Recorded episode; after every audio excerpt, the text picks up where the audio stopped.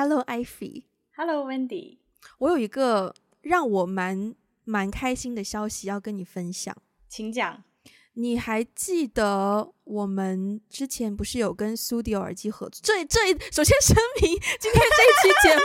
今天这一期节目没有没有那个广告植入，对。嗯、但就是跟你就是问，你还记得我们跟 Sudio 合作吗？对吧？当然，当然。然后呢，我们那时候不是有个优惠码是 One Call Away 吗？对吧？对呀，对呀。然后呢，前两天我有一个朋友就跟我说，他有一个朋友想要买耳机。然后呢，我朋友就推荐了 Studio 给他，然后他那天就问我说：“哎、嗯，你们的那个优惠码还可以用吗？”然后我当时想了一下，我其实不知道那个答案，然后我就、嗯、我就说不知道嘛。结果呢，后来我自己在家测试了一下，还可以用，哎，很感动哎，等于是现在用 One Call 还可以打折，哎。对呀、啊，还可以省钱呢，因为我已经有身边的朋友是用那个优惠码买了 Sudio 的耳机，而且他、哦、他他售后也还蛮好的，就是他第一副耳机好像是有一些故障，嗯、然后他向售后反馈之后，就直接寄了一副新的过来。哦，那很好哎，嗯，所以就是这个朋友的老公就跟别人，也就是听到说要买耳机，也推荐这个牌子。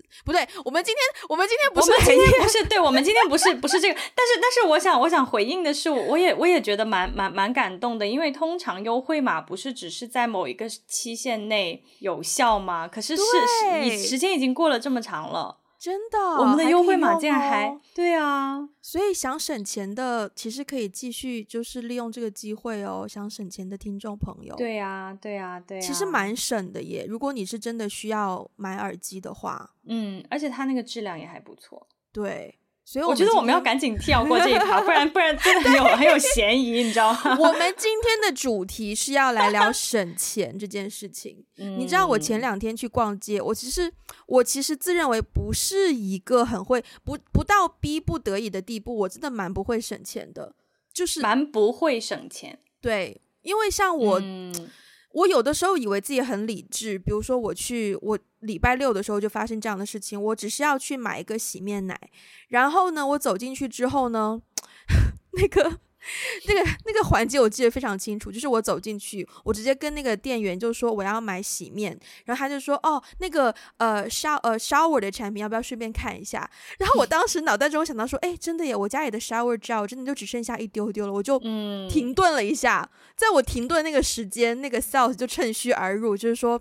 哎，那就顺便看一下吧，然后就开始跟我 介绍说你喜欢什么香味的呀，叭叭叭叭叭，然后我就想到说啊，OK，fine，那就买吧。然后最后我从那个店里出门是除了我的洗面之外，我还买了一支 shower gel，一支呃那个 body lotion，一支保湿喷雾，还有一罐呃面膜。从故事的开头，我就就已经猜到了故事的结尾了，因为这件事情也经常发生在我的身上。而且我经常是陪别人买东西，就我自己没有想要买东西，我经常是陪别人买东西，结果别人一个都没有买到，然后我就满载而归。My God！所以你觉得你也不是很会省钱的人吗？我其实不算是很会省钱的人，但是呢，我自己如果省了钱，我会非常开心，就是我非常能够体会省钱的喜悦。但是我在日常生活中。怎么说呢？因为因为可能我我不算是花钱大手脚的，但是我也不算是很省的人。我觉得应该就是中等吧。嗯，这样。嗯，你你你有什么样省钱的故事可以分享吗？其实我省钱的故事不算多，但是就是说，可能日常生活中，比如说我花钱最大笔的就是交通。嗯，因为我自从 因为对呀、啊、对呀、啊，因为真的，因为我现在住的地方很远，就是我现在就住在嗯，嗯，我觉得自己快到河北了吧。虽虽然我的生活在北京，就是我快到郊区了，你知道吗？就是北京都是一环一环一环的嘛，然后可能二三环是比较繁华的地地地带，然后我就是快靠靠近五环了。嗯，所以我自从就是搬到这边之后，我出出行基本上可以的状况下都会坐地铁，但坐地铁有一个不是很方便的地方，因为地铁会有终点，就是它最后我们这条线可能最后一班车是在几点几点之前，那很多时候我没有办法赶在那个车最后一班车出发的时候赶到，还是有的时候会打车，但我这边一打车起步就非常贵。嗯，所以其实现在对我来说，最大最大的省钱的一个点就是交通费。嗯，就是就是基本上能能坐地铁、能走路、能公交都是坐这个的，实在实在不行才会才会选择打车。我你讲到交通费，我想到我当时刚来到香港念书的时候，我真的是感慨香港交通费之贵。嗯、你知道我们、哦、香港交通是很贵耶，对不对？以前我们就是偶尔来香港玩的时候，我们从口岸。就通常不是罗湖就是落马洲嘛，对，从口岸到我们购物，可能离口岸最近 maybe 沙田，对不对？嗯、沙田的那个、嗯、或者是又一城，对，至少都是二十块起跳诶，就是仅仅是落马洲到上水那一站就二十块，嗯，二十块港币，对不对？对，因为好像基本上只有地铁吧，嗯、就是只有那个东铁线还是西铁线，上北下南左西右东，应该是西铁，对。然后后来我到了开始上学的时候，我每一次我搭公车去学校，就从我家门口上个山去学校门口，基本上都是五块六起跳。Oh. 然后你想想看，我们在深圳的时候，oh. 我们的公交车 基本上就是一块钱、两一块五、一两，有空调的话可能会去到两三块。对对对，对，如果是去到五块或六块的话，基本上是超过一小时的车程才会去到五六块。对，但是我当时在香港去学校的车程就是十分钟左右哦，所以我当时对于交通，就是我已经放弃了在交通上面省钱。当然，如果你打车 versus 你搭公共交通的话，的确是那个价差很明显。但是就是交通费，anyways，对。Yeah. 交通，你说到交通费，我我真的是不得不提，就是我第一次对于交通费可以贵得如此惊人，是我到东京上学的时候。怎么说？就是因为因为在东京，其实大家是不会打车的，大家可以的话都是走路公，也是走路公交、那个电车或者是地铁，因为真的便宜很多。嗯、然后呢，有一次我好像是要去机场吧，然后因为我的行李很不方便，怎么怎么样的，然后我就人生当中第一次。其实不是第一次打车，但是但是 不不没有那么夸张了。就是我第一次在东京打车的时候，我就被那个起步价吓到了。我记得以前我们小时候，嗯、我们小时候传言就是说，深圳的那个打车起步价是全国最高的。当时九十年代的时候，对，哦，那还没有到十二块哦，九几年应该九几年，我觉得也有了吧。我印象中，我印象中开始对打车有概念就是十二块。嗯，对，然后，然后我记得是我们，我们，我记得是我很小的时候就有打车这个这件事情了，嗯、不然我妈怎么会在车上扇我一巴掌呢？嗯、就因为我 说脏话，又 又 mention 到这件事，就又 relate 到一些可怕的童年回忆。对，然后呢，所以我就对于国内就是说，哦，那可能深圳的打车费已经是全国最高的了，那全国最高的起步价就是十二块，这个是我对于当时的那个理解。对，然后到东京上学是零九年的事情嘛。当时哦，我一个不小心打车，起步价是一千日元，一千日元相当于六十多人民币 啊。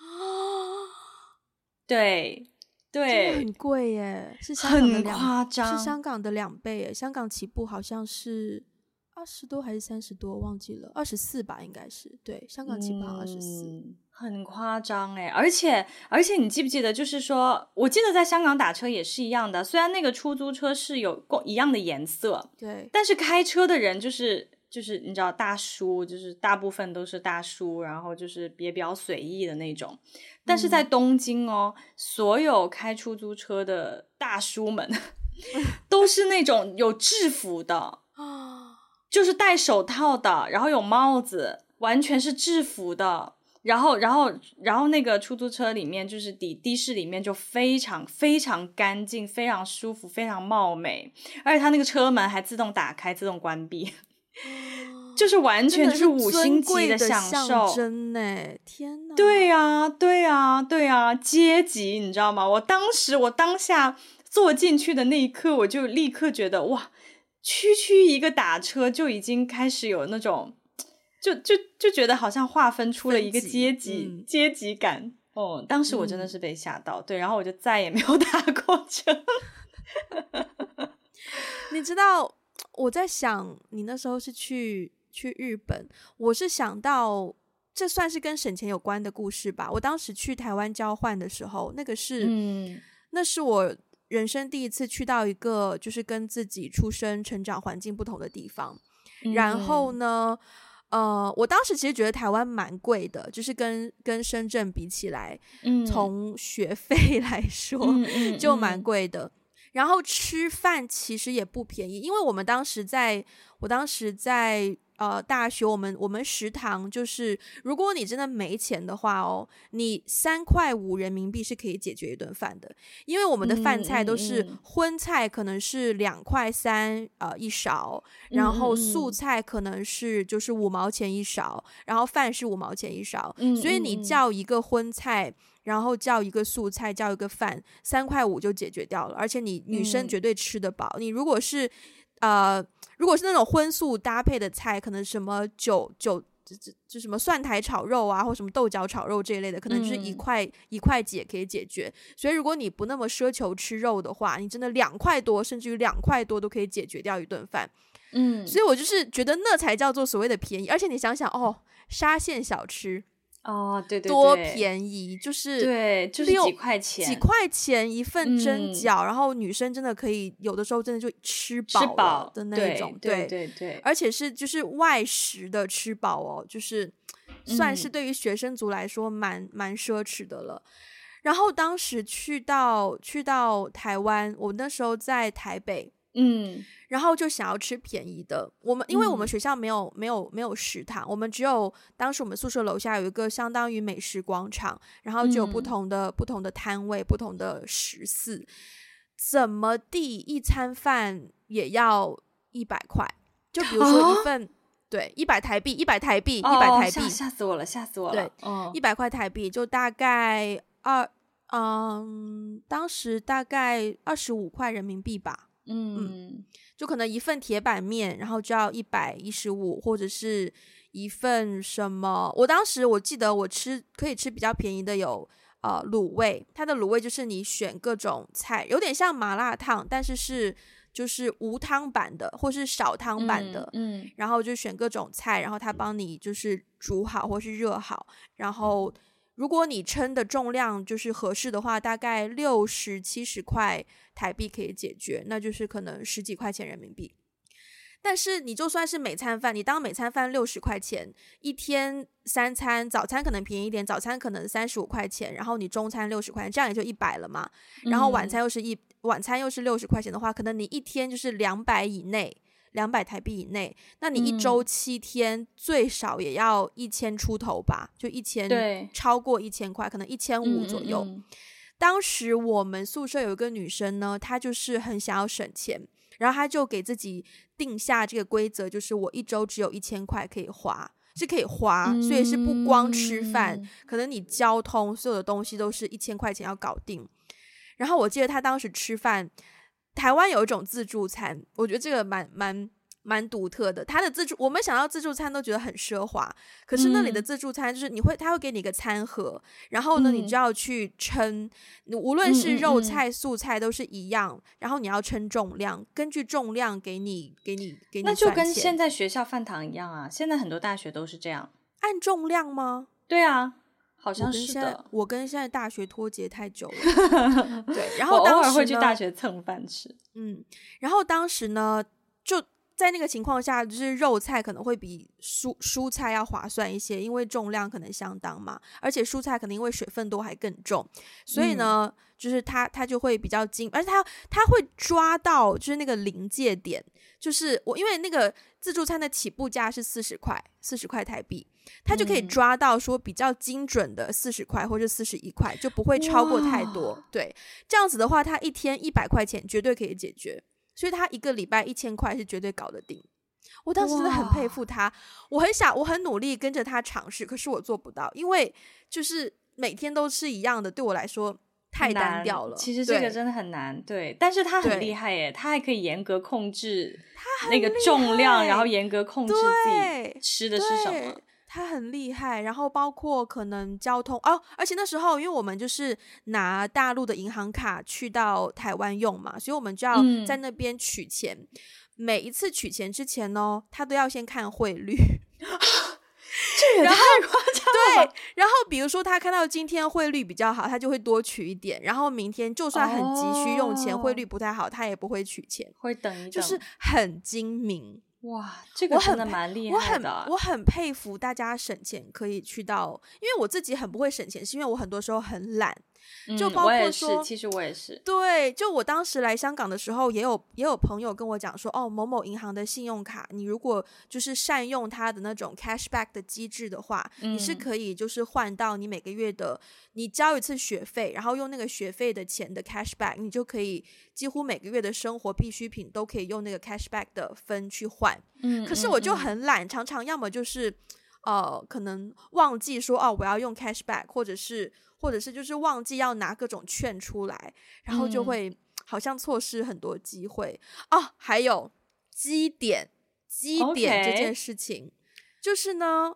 我要讲的是香港的，就是各种超市的积点。Uh, uh. 我我家楼下有一间超市，然后我我朋友跟我住很近嘛，他也会去那间超市。那个超市的积点呢，就常常会换一些厨房用品。嗯，然后去今年春节之前，他就开始一批新的积点，然后他换的呢就是。呃，刀子啊，然后锅啊，然后锅盖啊，就就是平平底锅，然后炖汤锅，然后刀组什么，然后就是德国的品牌，其实质量还蛮好的。嗯，然后。春节的时候呢，那天我去他家煮饭嘛，我们去去他家煮饭，然后他就他我们在筹备的时候，他就跟我说，哦，到时候他们会新买一个新的电磁炉，然后会去会有一个新的锅和新的刀，然后我就想说，哦，好，结果是结果是春节那天他们才去超市，就是拿着印花，他大概储了有六十多个印花。嗯，然后就去到超市去换那个刀和那个锅具，他就跟我们说，他说他换的时候，超市的人都很惊讶，好像很少有人会换，因为他们两个是西方人，哦、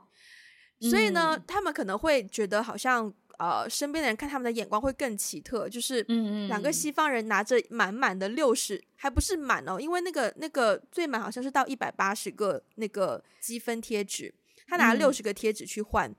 结果那个积分的活动是到今年的六月份截止，他们贴满了一百八十个贴，天哪，贴满了拿去换，我没有见过这么有毅力的人。但是你知道吗？我觉得做这件事情最崩溃的是，因为我我买咖啡会这样，我买奶茶也会这样，哦、因为我很爱喝东西，所以我喝东西的时候，嗯、他都会给我一张卡。很多咖啡店都会，奶茶店也会，对就积对对对对对。你知道，我觉得最最最最崩溃的是，比如说积满二十个，然后我积到第十八个时候，那张卡丢了。我跟你说，这才是最最最最崩溃的一件事情，所以我很佩服他们，不只是他们可以积满，而是他们 保管的很好。我的情况是我常常把那些卡乱丢，然后我之前就是我家楼下有一个有一个超市，它有卖咖啡，然后我今天去买咖啡，他给我一张积点卡，第二天我那张卡忘记带，他又给我一张新的。对啊，所以我家就会有很多张，就只集了零星几个，很难有一张是积满。啊、但是我有我有我有试过，就是说。嗯我可能比如说二十个印花，然后一在一张卡上印二十个印花，可以可以就是有一杯免费的咖啡，有一杯什么的话，嗯，我会如果我每次去都忘，他不是每次去都会给我新的吗？嗯、我会给他二十张，就我有试过，但他会有的地方会不给你换呢？哦，是吗？对，我遇到就是不给我两张加在一起用啊，这样子，一定要在一张卡上，对。也是有道理，这样这样有道理，但这样的店我不会再去，因为我就是会经常丢啊，那怎么办法？嗯，那你会你会讲价吗？如果就是在省钱这个这个这个框架上聊的话，我刚刚也想问你这个问题，哦、是这样 的，就是讲价呢，我我其实不算会，对，但是呢，嗯、就是我我其实第一次。真正的讲价是因为我那个时候出了国以后，然后我觉得很多外国人对中国人的一些有有有一些这种刻板印象吧，就觉得中国人都很会讲价，因为中在中国买东西就一定要讲价。嗯、然后其实我第一次真正就是在没有父母陪同下，by the way，我妈讲价蛮厉害的，但但是 但是在没有父母的陪同下。我第一次讲价就是跟一群外国朋友在一起，然后我上那个时候是我上大学，然后在西安做做义工，然后呢，晚上我们打我们就说去出去那种夜市逛逛啊。那夜市不是都会卖很多那种手工艺品啊，对对对，然后还有一些当地的一些小吃啊，怎么怎么样。然后他们就一个个都很兴奋，就因为他们不会讲中文嘛，所以他们就就会就是说啊，艾比你来，你来，你来听我们讲价，让我来见识一下讲价的实力。Uh, 对，所以他们会先问这个东西多少钱然后就会交给我说。就是你，你来讲，你来讲怎么怎么样？但是我当时其实我不是很会讲价的，我当时其实很怵，我不知道要怎么样砍，因为我听说有的人讲价他会分一些规则，就比如说你要讲到他的四分之一，然后四分之一再砍二分之一，就是这样子的。但我当时其实我有点不知道要砍到哪一个地步才不冒犯对方，万一我讲的太便宜也不是很好。结果就在我试图就是。鼓起勇气跟对方在这边开始讲价，开始大开杀戒的时候，嗯、我发现那个地方，你知道西安有一条街叫回民街，很多回民街的阿姨都会讲英文的，嗯、根本不需要我。我跟你讲，他们不会真的讲英文，但他们会用英文杀价。嗯，对，数字什么的一点问题都没有。哦，还有那种简单的，就是什么哇，我不得不感慨耶，真的什么 thirty for two，you you go you you take this，you go，不是，我真的要我真的要感慨一下，西安跟兰州可能二十多年前基本上是平起平坐，然后现在，现我知道你要说什么，兰州被比下去了是吗？真的，哦。哇塞，对啊，所以我当时就被吓到了，所以我所以从那个之后，我就觉得我我从此就给自己贴上了一个标签，我真的不是一个会讲价的人。我也不会讲价，我超级不会讲价，我每一次讲价都战战兢兢，然后就是通常对方就是说可能可能，譬如说他开四十块，然后我想要还二十块。嗯，然后呢，我跟他说二十好不好？然后他说不行不行，最便宜三十五，嗯，拿不了就算了。然后我就哦，好吧，那就三十五吧。我就是，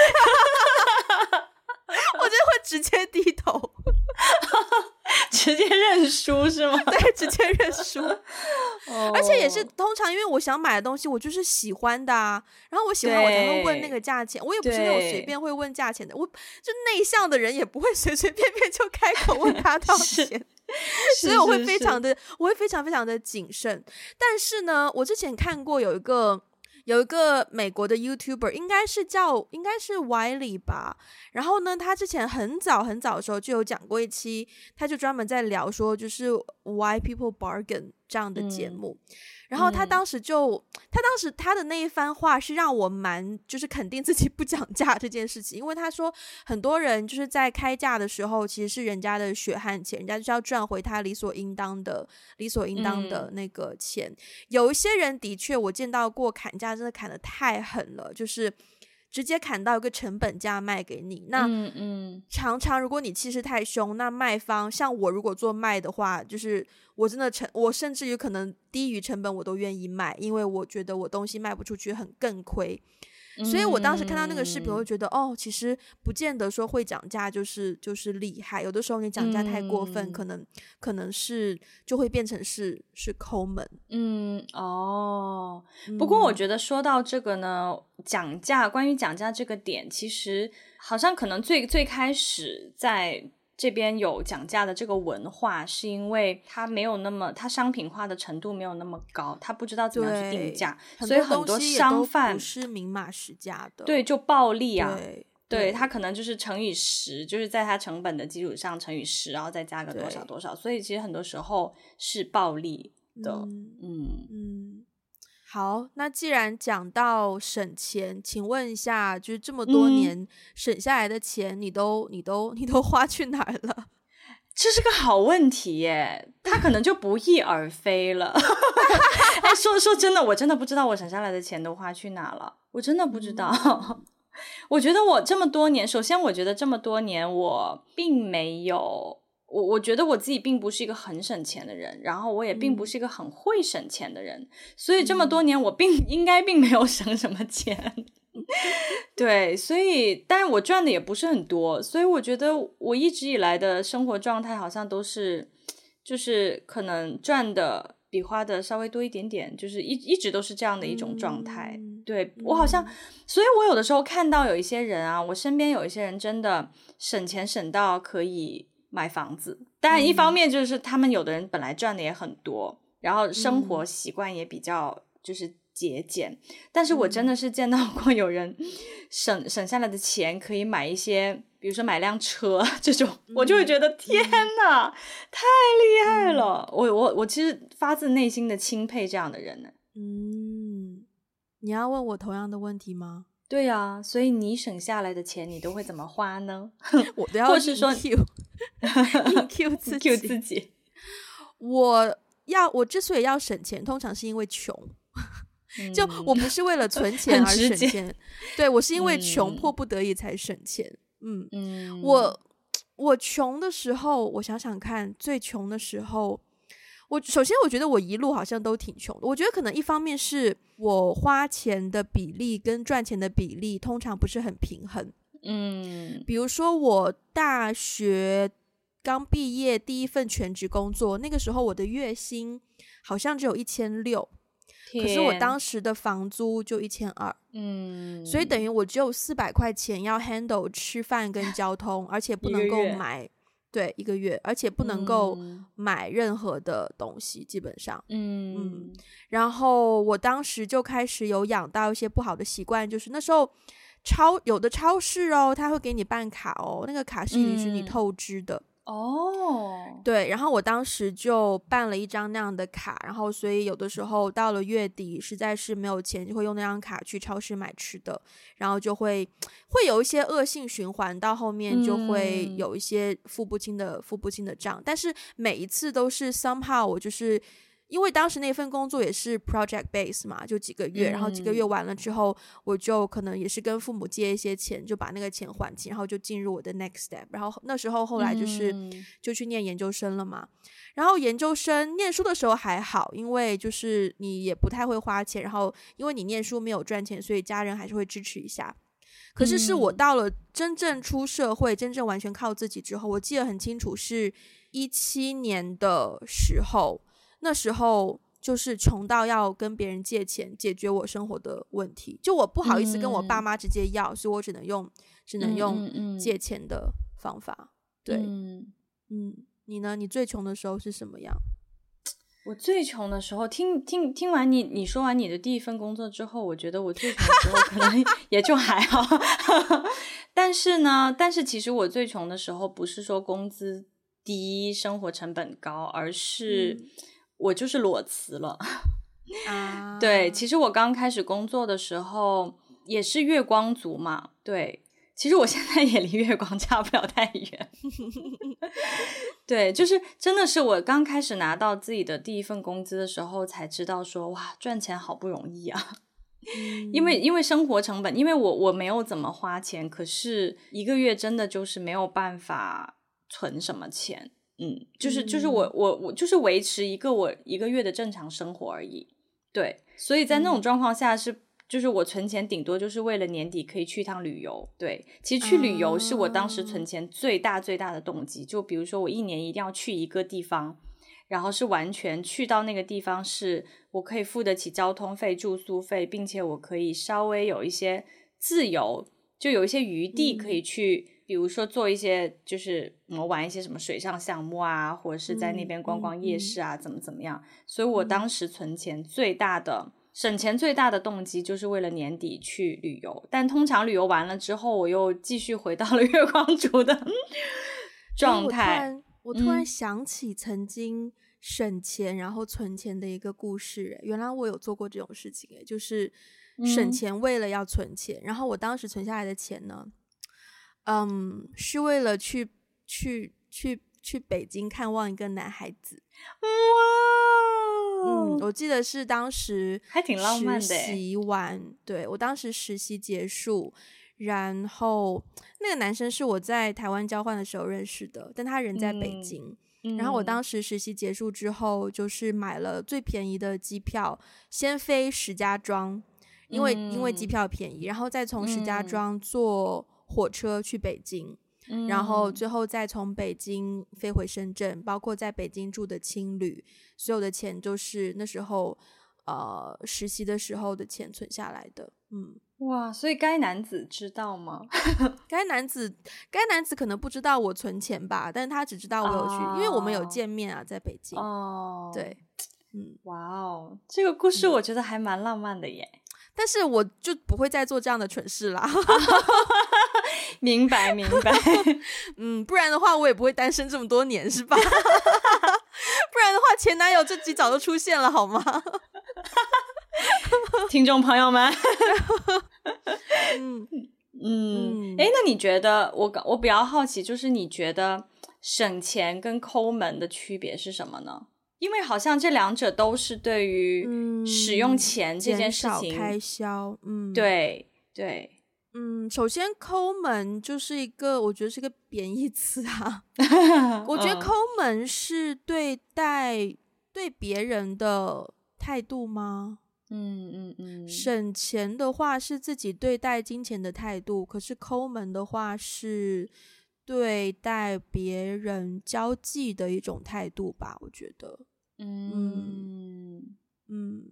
其实我也是觉得省钱，通常通常我们在说省钱的时候，其实省的是自己的钱。你省的一般不是别人的钱，是自己省自己的钱。但是抠门感觉就是，我是会帮别人省钱的耶。嗯，哦，真的吗？嗯，我我不知道，我觉得就是如果大家能省能省钱的话，我我觉得蛮好的啊。就是但是是那种突然灵机一动说，哎、嗯，这样做可以省钱，然后我又 happy to do so，那我就会省钱啊。嗯哦，嗯，我我是觉得，因为省钱的话，通常是就就我我其实很少很少帮别人省钱，别人也很少帮我省钱了，因为其实这种场合不是很多。嗯、对，但是就是说省钱，通常来说都是在形容自己在消费上，在开支上面，你可以控制自己的开支。对，嗯、但是抠门我会觉得说是对别人的一种呃消费习惯，对，嗯，就是抠门、嗯，就通常我们听到抠门这个词都会在关系当中听到，就比如说他对朋友很抠门，嗯、他对男朋友很抠门，他对女朋友很抠门，对，我们都会在一种关系上听到，用来形容别人的金钱观吗？好像也不是，是因为我觉得哦。话说，你说起这个，真的，我前我我前几天还看到一条那类似娱乐八卦版的新闻，嗯、就说据说郭富城很抠门，但是很但是那个那个新闻的点在于，就是说他对别人抠门，他对女生抠门，可是自己是不省钱哦，自己花钱是很大手脚的，啊、对。哎，你讲到明星。我想要讲另一个韩国的明星，你可能不知道，但是如果听众会看韩国综艺的话，应该知道这号人物金钟国。他省钱是出了名的，你知道家里的那个卫生纸不是一格一格的吗？嗯，他每次绝对只用一格，然后他洗 菜的那个水呢，通常都是开到最小，然后呢，就是你。这绝对不会用流水，就是流完的水在下面一定是接。还有，我觉得他最抠门的一点是湿纸巾。首先，他不会随随便便就给别人湿纸巾；其次，湿纸巾用完之后是要拿来晾干再用的。这有点夸张，这有点夸张。我觉得这个真的很厉害啊，这个真的超级厉害。哎，但是呢，我觉得就是如果他在家里。做这些，比如说他对纸巾的态度，然后他对水的这些使用使使用习惯，我觉得是好的。对，就是就是，其实他节省的是资源，我觉得这是好的。对，对，但是但是，所以我觉得他的这个节省。并不能说明他是一个抠门的人，但是比如说，如果当别人有需要用湿纸巾的时候，他不愿意给别人湿纸巾，他会他会问清楚，我就会觉得这有一点点抠门了，所以他会问清楚为什么要用湿纸巾 然后他认可的话才会给。啊，好烦啊！如果是这种人的话，我永远不会找他借，oh. 我永远不会找他借任何东西，我要跟他解释我为什么要用湿纸巾。对啊，但是哎、嗯，我觉得那些韩综有的时候看一看还蛮有趣的。哎，嗯，哎，那所以你你刚刚讲到你一七年回香港的时候，就是租房、嗯，然后当时你可能就是不好意思直接找家里要啊，你你用借的、啊，那你有你有你有问别人借过钱吗？我那个时候就借了，那个时候是就人生唯一二次借的钱吧，而且当时借的数目。嗯，不算小，以我们那个年纪来说，因为我当时的情况就是，因为我要租房嘛，嗯、然后租房要给那个、嗯、那个那个押金房租，嗯，对，因为押金是两个月的嘛，而且香港房租本来就不便宜，嗯、然后我那个时候工作刚开始，所以收入还没有累积到一个程度，所以我就跟小伙伴借了。我当时是跟一个朋友还是两个朋友啊？应该是一个吧。当时跟那一个朋友借了五千块，嗯，然后就是帮我呃缴押金，然后第二个月等我发了工资，我就我就还了给他。但我当时借的时候，其实好像也蛮忐忑的，嗯，就是我也忘了我当时借钱的心境，反正我知道我一定还得上，我才借的嘛。嗯，然后我也很感谢那个朋友，当时就是信任我，其实很爽快的就就给我了。因为我，嗯，我有遇到过跟朋友借钱，朋友不借我的，而且是，嗯嗯，我自以为跟他关系很好的朋友，然后我也觉得他的经济状况应该是可以 handle，但是他，他，他当时是可能，可能的确是因为他当时就是家里装修啊，或怎么样，或者他说他的钱都放在一些投资的平台上面，不方便拿出来，然后就没有借给我。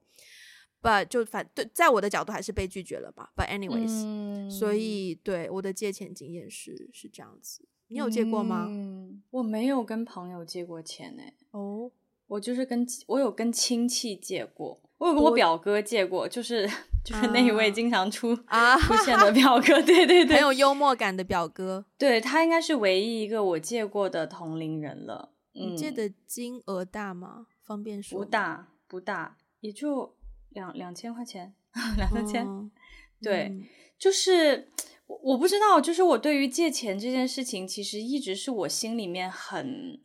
就我对于我对于借还这件事情很敏感，嗯，嗯，借借借这个概念在我这里就很难，我就很难健康的去看待，就是任何人找我借任何东西，我都。除非就是说，除非那个东西怎么说呢？是一些呃无关要紧的，就是比如说借借借借一个什么工具，你去用一下什么的。嗯、但是通常来说，如果是找我借钱或借书，我会很、嗯、就是我会看的，嗯、我会看的很很很重，呃、嗯，因为我我会觉得说这个东西借出去，可能我就不会再拥有它了。对，嗯、真的，对，很容易啊，就很容易啊，所以。我自己也几乎从来不会让自己陷入到一个要借嗯的地步，嗯、对，因为我我我很难开口，因为我自己对于别人借我东西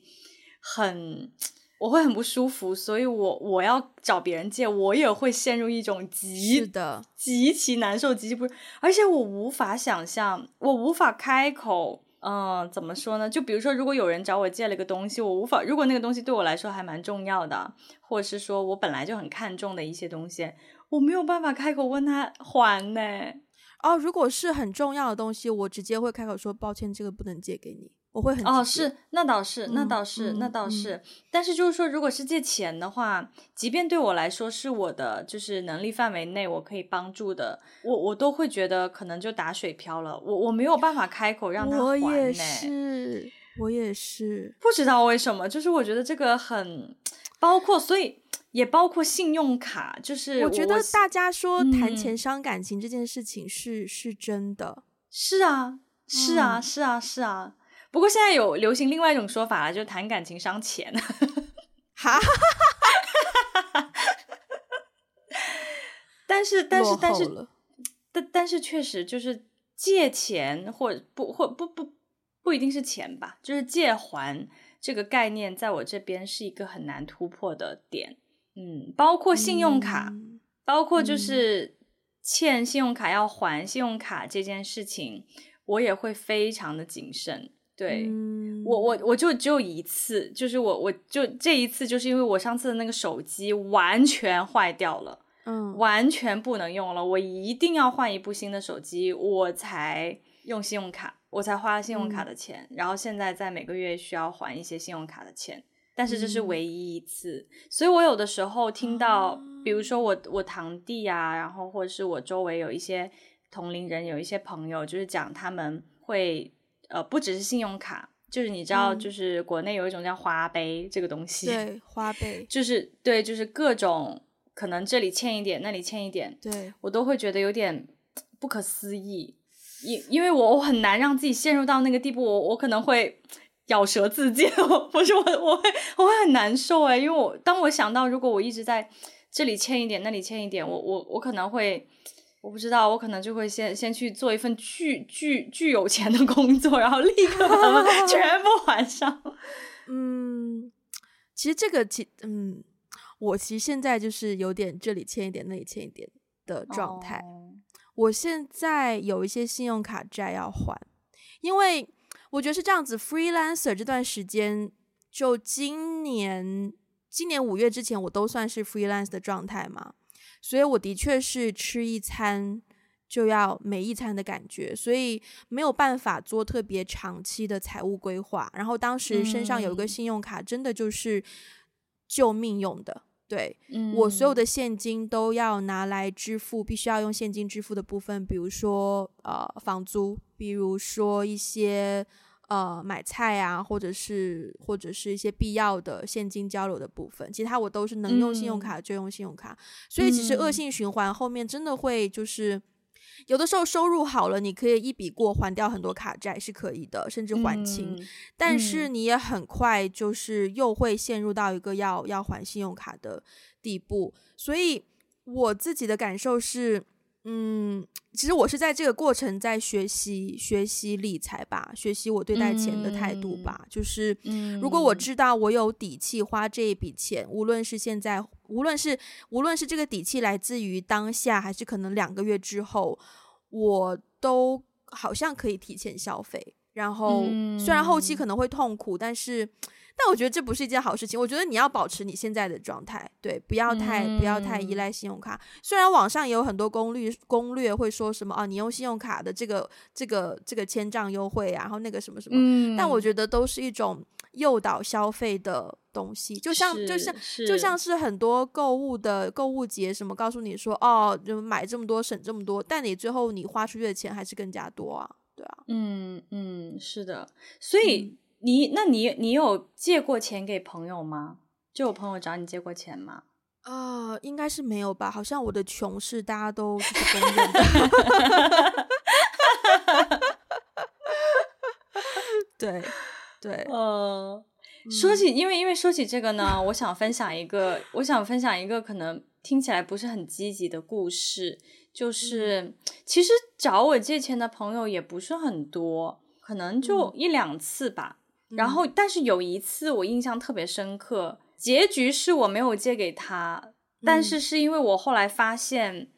他说他交不上房租，然后他马上要被房东赶出去了，然后找我找我借钱去去补他的那个房租，然后我当时就觉得这件事情很诡异，对，因为我们都在北京租房，很多东西就是。为什么会到那一步呢？你明白吗？嗯、就是到你被房东赶出去，其实会就是不太可能，你一下子就会到那一步的。就前面肯定跟房东有很多的沟通交涉，嗯、而且房租通常都是一个季度或是半年一交什么的嘛。嗯、反正就是他当时找我借钱的时候，就疑点重重，嗯，就说了很多疑点，所以我当时没有立刻。而且因为如果我要帮他交房租的话，那那笔钱还蛮大的，嗯。对，那那笔钱对我来说也很大，我我自己都不一定 能够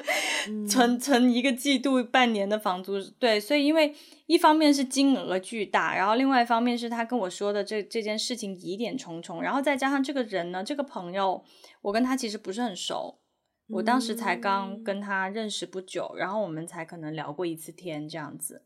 对，然后所以而且可能在我们之前的。交流过程当中，他会透露出一些对于他他的消费观，他的他的消费水平是远超于他的工资水平的，是远超于他的收入水平的，嗯、所以我对他就有点，可能我内心就隐隐的觉得不是很信任他。对，嗯、结果你猜怎么怎么着？过了一个星期，后来我没有答应借给他，我就说那个、嗯、你你如果很困难的话，我可以帮你想想办法，怎么怎么样，但是我没有办法一个人。就是帮你支付这样子啊，然后他就说啊，那谢谢啊，我再去想想别的办法什么的。然后过了一个星期之后呢，我见到他了。我再见到他的时候，你知道，你知道我当时超级气的是什么吗？我再见他的时候，发现他整了容，他把所有的钱，甚至又借了一些钱拿去整容，导致他没有钱 交房租。天，这种就是一个本末倒置的。然后我当时超级气，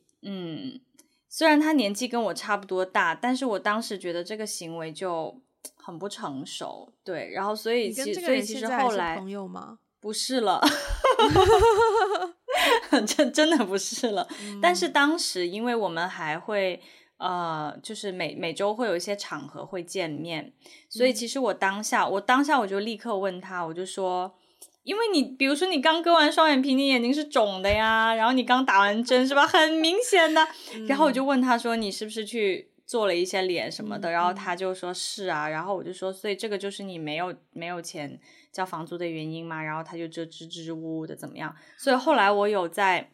单独约他，当面问他耶。对呀、啊，不然那我气死了。是我的话，就是、我应该就是心知肚明，然后就不会就默默的不会跟这个人再有任何的交流了。哦，但这个我跟你倒是有点不太一样哎，因为我我是希望所有的关系都清清楚楚，就是我我如果我觉得跟跟他交流跟他相处不愉快，我也希望让他知道为什么、嗯嗯、为什么不愉快，以及我觉得这件事情就是不对的，嗯、我就是要跟他说清楚。嗯、所以我后来又单独再约他，我又单独再跟他说了一遍，嗯、就是说关于使用钱这件事情。就是在我们两个现在关系还没有很很近的时候，嗯，你你的使用钱的方式让我觉得不是很舒服，而且我觉得这是一种本末倒置的做法，对，嗯、等等的吧。反正我就跟他说了一下我对这件事情的看法和态度。那很明显就是他知道我的态度就是我不认可他的 行为，嗯，对对。而且后来我听说他还有找、嗯、我们有一个圈子的朋友都被他找找过要借过钱，哇，嗯。对，所以看来不同金钱观的人就是没有办法做朋友的了。哎，我觉得很难呢。不过我觉得要先定义金钱观吧。嗯，我觉得要先定义，就是金钱观是什么。因为我比如说，我有遇到过一些朋友，可能他们的家庭条件，有的家庭条件非常非常非常好，那他花钱可能。比如说，他随便花一万块钱，根本不是钱，可是对我来说，就是这不可能发生的事情。嗯，那也有一些朋友，他们可能，嗯、呃，可能家里小时候成长的环境，他自己觉得赚钱是很辛苦的，所以他花钱就是会比较谨慎，可能就是能省一块钱就省一块钱。嗯、但有的时候对我来说，我可能不会说为了几块钱去、嗯、去省那个几块钱，对。所以我觉得，我觉得经济条件或者是大家的成长背景，并不会让我们不能成为朋友。嗯嗯，对。所以我觉得，我觉得金钱观也分吧。如果是这种类型的金钱观，我觉得，我觉得没有关系。我觉得，嗯，如果只是因为家庭就是家庭环境不一样的话，我觉得还是可以成为朋友。但是像刚才那种。像刚才那种状况的金钱观，我觉得确实很难成为朋友。嗯、这个倒跟他的成长环境没有关系，而是说他在消费这件事情上本末倒置了。嗯，是他看待什么东西有价值这件事情，跟你的、嗯、等于是价值观对，其实是价值观不一样了。就他可能觉得。美貌更有价值，但是你对，在我们认为，就是你要住的安稳的住下来才是最基本的，要先完成。对呀，对呀，对呀，先活下来，先活下来再有美貌。那我 突然间又想到《Friends》当中有一集哦，就是 就是因为大家的收入水平不一样，对，就那一集就是 Joey，然后 Phoebe 跟那个 Rachel，他们三个是比较算是 freelancer 嘛，所以他们收入就比较少，然后另外。三个呢，就是有稳定工作，然后他们有一次就去餐厅吃饭，嗯、然后 Rachel 他们三个就说，Those guys don't know we don't make that much money。然后就是有一集专门围绕那个做的做的剧情，就是也是一如既往的好笑哦，可是就是又让人会，you know，会去思考这些东西，所以我忘了第几季了。嗯、如果除非就是你一次性把十季看完，anyways。好的，其实我想说，我最近也有一个朋友，我们稍微聊过这件事情，就是他的家庭是蛮有钱的，但是他、嗯、他人性格非常好。然后呢，嗯、我们那一次就是他跟我们聊到说，嗯，因为他现在刚去到一个新的环境嘛，然后身边就有一些朋友就会就会带一些比较酸的语气，就说什么啊，你家里那么有钱，然后、嗯、然后也不是说不怀好意，只是说偶偶尔会讲出这样子的话，让他觉得不知道怎么去 handle，因为。嗯，对他来说，那些钱是他爸爸的，是他妈妈的，嗯、不等于是他的。嗯、但是他爸爸妈妈因为因为爱他，所以可能帮他买好的手机，可能呃开车送他上学，可能怎么样。但是会有一些朋友不太理解这一种，就是呃，就会好像既定的认为有钱人就是就是怎么怎么样，或或或是嗯，不太能够。不太能够撇开自己家庭收入的不同而去做朋友吧，有一有一些这样子的情况，所以我那时候看到这个问题，说不同金钱观的人可不可以做朋友，我觉得，嗯，的确是看我们怎么样去 define，怎么样去定义金钱观。但是像你说的一样，就是，嗯，不同不同收入的人，他还是可以做朋友的。但是如果价值观不同就，就就很难了。嗯嗯，其实说起这个呢，我我有一个好的例子想要说一下耶。嗯，嗯对，which was from 前男友。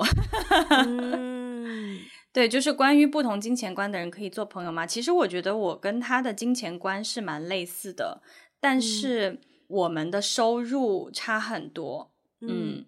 就是当时啦，我们还在一起的时候，他是收入比较高的，因为他他工作非常的好，然后也、嗯、也很稳定，他工作也很努力，所以他的收入非常高。然后我那个时候呢，嗯、呃，我们刚在一起的时候，其实我也才刚毕业，所以我就没有收入，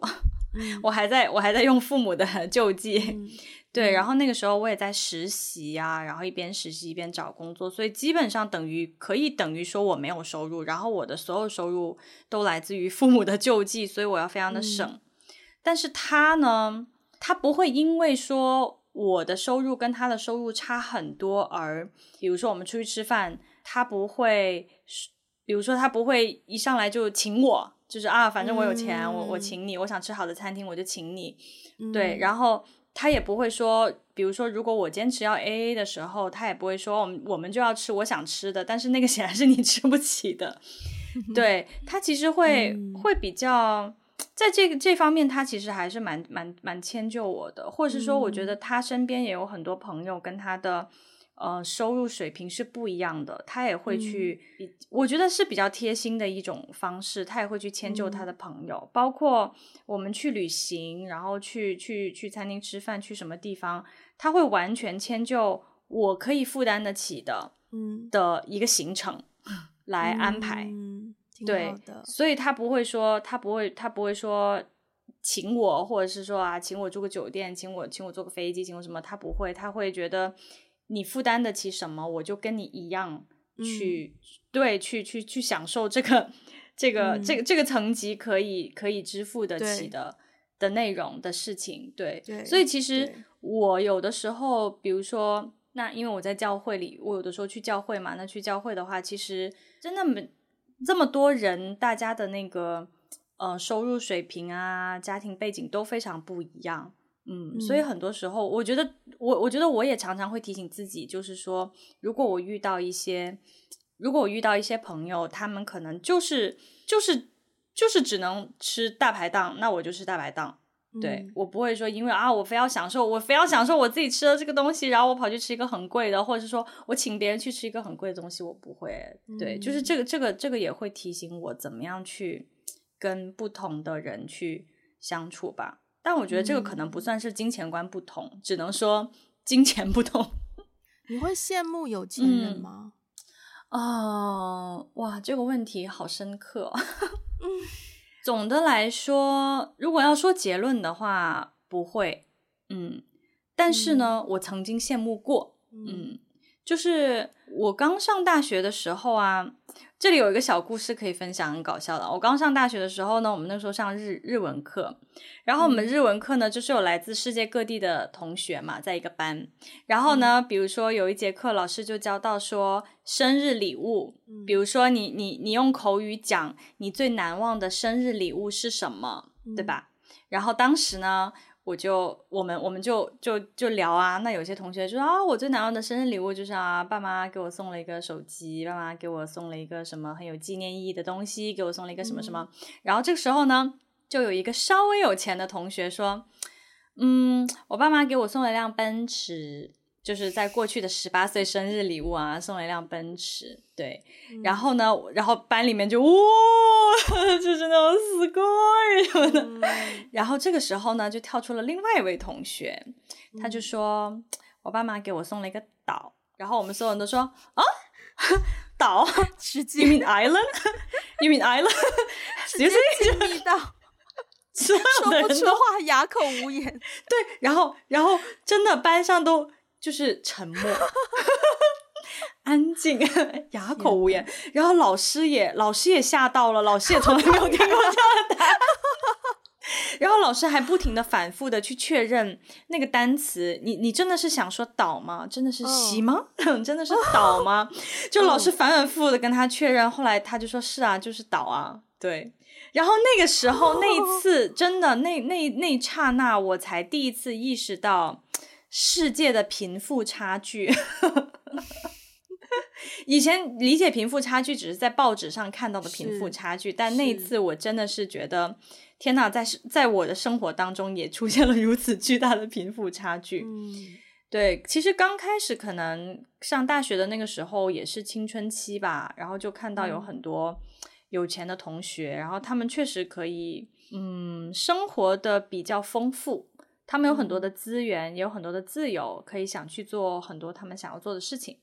对，嗯、但是呢，后来我我之所以不太羡慕的一个原因是，后来有一些同学也成为了关系很好的朋友，嗯、然后我就也慢慢发现，他们也有我不能理解或是无法承担的难处和挑战。比如说，可能有有很多家庭。环境很好的、很有钱的这些同学，他们家庭是很破碎的，就是父母离不离婚是一回事，嗯、感情肯定是不太深。然后，不管是爸爸还是妈妈，可能也都面对很多的诱惑、试探的时候，他们成长的环境是可能比较淡漠，比较、嗯、对，就就比较淡然。然后也会面对那种有很多个 step brothers and sisters。嗯，然后也可能就是说，在一个家族里面，要时常对别人有一种防备的心态，因为你不知道别人跟你交朋友是因为你，还是因为你的钱，所以他们对人很多时候会有一种防备，even 是对自己的家庭成员，就是是对自己，包括对自己的亲戚、对自己的家族，都不是说百分之百可以去信任的。所以后来我慢慢了解到他们一些更真实的。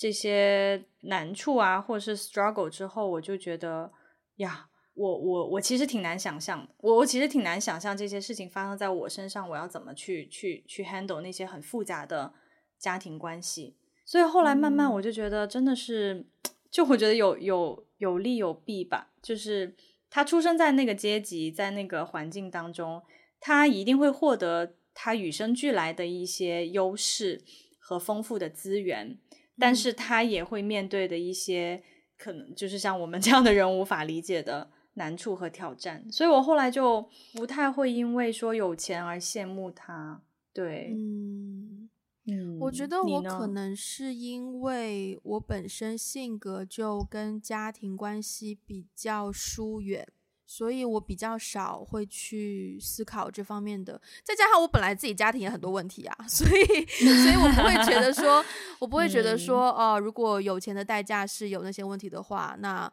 那我不要有钱，我就不太会这样子。我其实是，嗯、我会羡慕有钱并且善用了他们资源的有钱人。嗯，嗯，就是我身边其实有一些家庭背景蛮好的，然后。嗯，他们有利用到这样子的先天优势，就像我们上一集讨论过的，就本身有人脉，嗯、然后又有能力，所以善用了这些人脉的朋友。嗯、所以我有的时候真的很羡慕他们说，哦，自己又有能力，然后又就是，嗯，感觉就是又有人脉啊，又有家庭资源的支持啊，所以他们的发展就比较顺遂。遇到的问题，嗯、我觉得比我的少一些，所以我有的时候会觉得。我会希望我以后的小孩可以成长在一个家庭环境，至少要比我好，然后经济条件比较完善，嗯、不会说，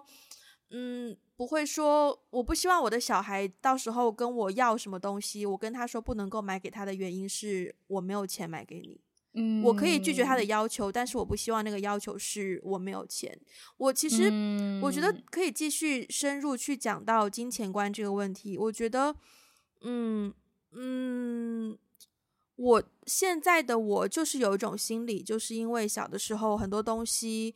呃，我没有得到，所以现在我赚了钱之后，就会希望我要去得到，然后会有一种报复性想要购买的感觉。嗯、我觉得这种这种心理蛮不好的。嗯、然后其次，另一个跟金钱观有关的话题，我需要呃讲到一部电影，就是嗯，韩国的电影拿到了奥斯卡。最佳寄生虫的，对，哦、我其实很不喜欢那部电影。嗯，我也不太喜欢。我他拍的很好，他技术上 每一个部门都非常的出色。嗯、然后，如果从好莱坞的角度来说，就是一个非常优质的作品。我之所以不喜欢他，是因为我觉得他有在刻意，他有在利用贫富差距，利用仇富这样的心理，嗯、利用穷人之间跟富人之间的不平等去。去加深这种社会矛盾，嗯嗯，就是包括他当中有一句台词也非常的经典，说什么“哎呀，人家有钱人好像很有气质啊什么的”，然后有个妈妈就会说：“哦，都是钱，气质都是钱堆出来的。如果我有钱，我也可以有那样子的，我也可以待人这么温柔，我也可以怎么样。”我就觉得这样的话，虽然说。可能他本意并不是赞同，但是他讲出来，然后透过角色呈现出来，包括整个故事的铺排，也是一个非常黑色的一个一个剧情，我就会觉得，嗯，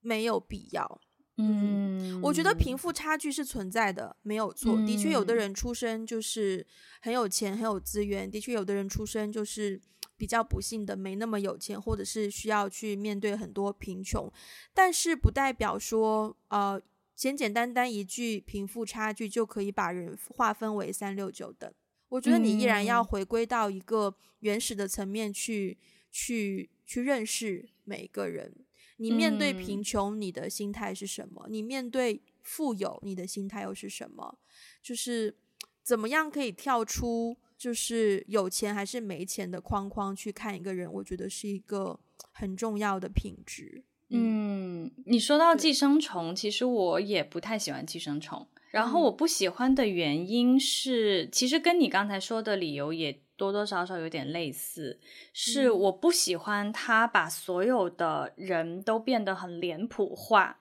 嗯、就是说。他在电影里面所描述的，就是穷人就是这个样子的，穷穷人就是贪婪，就是狡诈，然后就是想要去寄生在一些资源上面，像虫子一样。然后有钱人呢，就是蠢，就里面描述的那个女主角，就是他们全家人都偷偷进了他们家之后，那个那个女主角就是好像还浑然不知，就是里面那个富有的太太，对，就是他把。就是就是你知道，我觉得他把穷人和富人都各自给他们贴上了很多很鲜明的标签，通过人物传达出来的这些标签，嗯、我觉得把人把人性想得太单一了，太脸谱了。嗯、我觉得他其实就是在就是加快这种阶级对立而已。对，因为人是很复杂的，就是我我认识有钱人，我也认识没有那么有钱的人。但是我觉得每一个人都是复杂的，不是所有有钱人都很蠢呐、啊，不是所有的气质都是靠什么钱堆砌起来的，没有那个能力，你也没有那个气质。说实话，而且很多其实其实反而很多有钱人比你想象的要精明的多得多。对对对啊，因为因为因为这些钱是他挣来的，他知道多么的来之不易。对啊，对啊，那也有很多有钱人比我们更省钱。哎，还真的是啊，这这确实是啊。嗯对啊，然后像包括它里面描述的穷人也好，我觉得他把穷人描述的一味的是那种一味的贪婪，然后一味的，就是索取，也是我很讨厌的。就是因为我觉得穷人也不是这样的，很多人也是。勤勤恳恳，然后很努力的去去追求一个更好的生活，他并不是贪婪，但是就对啊，所以他的这种。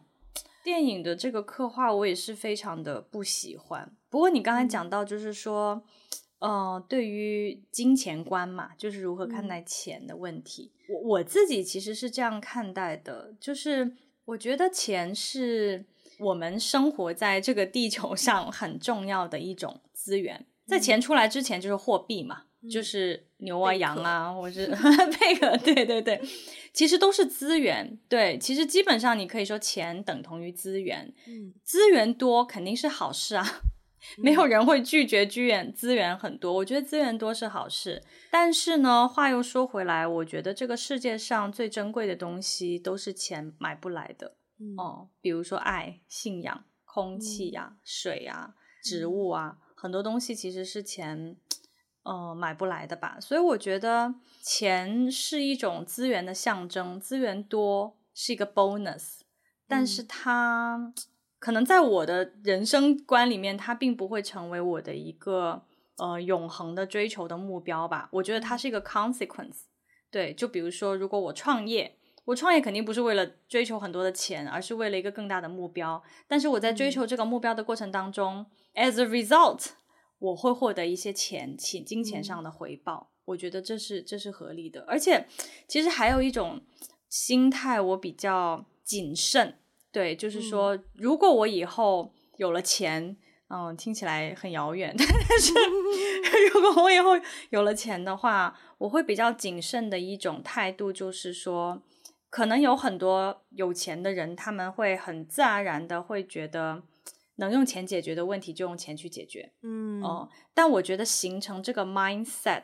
有点危险，对，嗯、呃，因为因为其实当如果你什么东西都用钱去解决的话，其实会削弱你的创造力也好，削弱你的很多能力，你可能就不会像我们一样很努力的去想别的解决办法去解决这个问题，甚至很多人如果用钱去解决问题的话，他反而会掩盖了那个问题更实质的。核心问题，比如说亲密关系，嗯、我觉得亲密关系就是钱没有办法解决的。嗯嗯，对啊，嗯、所以呀，我们就结束在这里吧。好的，升华了是吗？结束之前，我要来一个灵魂拷问：来，如果 Wendy 向艾菲借钱，艾菲会借吗？看树。不是，那万一你借了一个，我也，我也，我自己也没有呢，那怎么办呢？你知道吗？我的答案是一模一样的，就是我也要看你跟我借多少。如果我可以借，我应该可以借；但如果我借不出来，我也应该没办法借。对啊，对啊，看数啊。啊，好吧，希望大家喜欢今天的这一期讨论。嗯。我们都不是理财的专家啦，只是说希望可以就是 raise the awareness，就是大家有钱没钱还是要你不理财财不理你，有句话是这么说的，所以精辟，所以对稍微要学习一下，特别是长大之后哦，稍微要学习一下你的金钱观，怎么样看待金钱，嗯、然后才可以去好好利用这样的资源。那如果喜欢我们的节目，欢迎分享给你身边的人，也可以去 Patreon 还要发电给我们实际的追求，呃不，实质性的支持。然后也可以在 Instagram 还有微博关注我们，也可以登录我们的博客 We Got blog.com，还有去 Apple Podcast 给我们个五星的评分哦。我们下次再见啦，拜拜，拜拜。